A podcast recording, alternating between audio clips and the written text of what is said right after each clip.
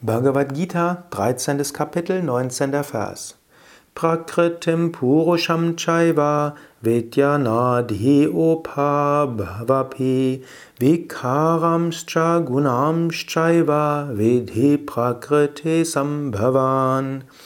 Wisse, dass sowohl diese Natur, Materie, als auch der Geist ohne Anfang sind.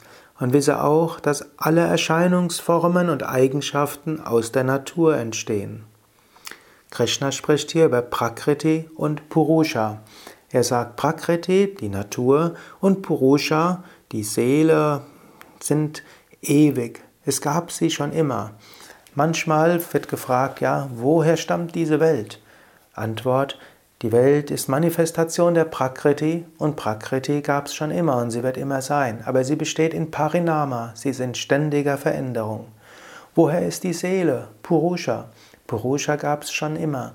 Und diese Purusha, diese Seele oder dieser Purusha, diese Seele manifestiert sich in allen Wesen. Und diese allumfassende Seele ist in allen Wesen erfahrbar. Sie ist ohne Anfang.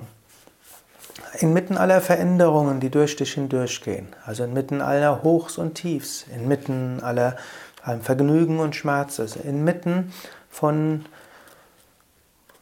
den Erfahrungen des Gemochtwerden und Nicht-Gemochtwerdens. Da gibt es etwas, was gleich bleibt, Purusha. Alles andere verändert sich. Prakriti, die Natur, besteht jetzt nicht nur aus Wald, Bäumen, Meer und Tälern und Bergen, sondern hier ist Prakriti verstanden als die Welt. Und sie besteht aus dem physischen Universum, aus dem feinstofflichen Universum, aus dem inneren Universum und externen Universum. Externes Universum, was du äußerlich wahrnimmst, internes Universum, was du innerlich wahrnimmst, also einschließlich deiner Gedanken und Gefühle. Alle Erscheinungsformen und Eigenschaften entstehen aus der Prakriti, sind Manifestationen der Prakriti. Und alles, was Prakriti ist, verändert sich ständig. Ich weiß, das hast du schon so oft in diesem Podcast gehört. Ist aber wichtig, sich daran zu erinnern.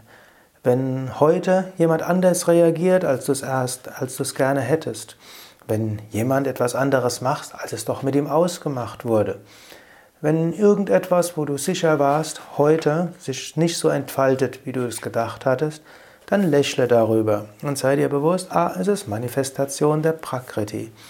Alles, alles aus der Prakriti ist ein Parinama, in ständiger Veränderung. Du kannst damit tanzen, den Tanz der Schöpfung, den Tanz von Shiva, Shiva Nataraj oder den Tanz von Kali, der göttlichen Mutter. Wenn du dich dagegen strebst, dann trampelt dieser göttliche Tanz über dich hinweg. Wenn du dort mittanzt, ist, kann es sehr, sehr schön sein. Halte an nichts fest, hafte an nichts, alles Äußere verändert sich.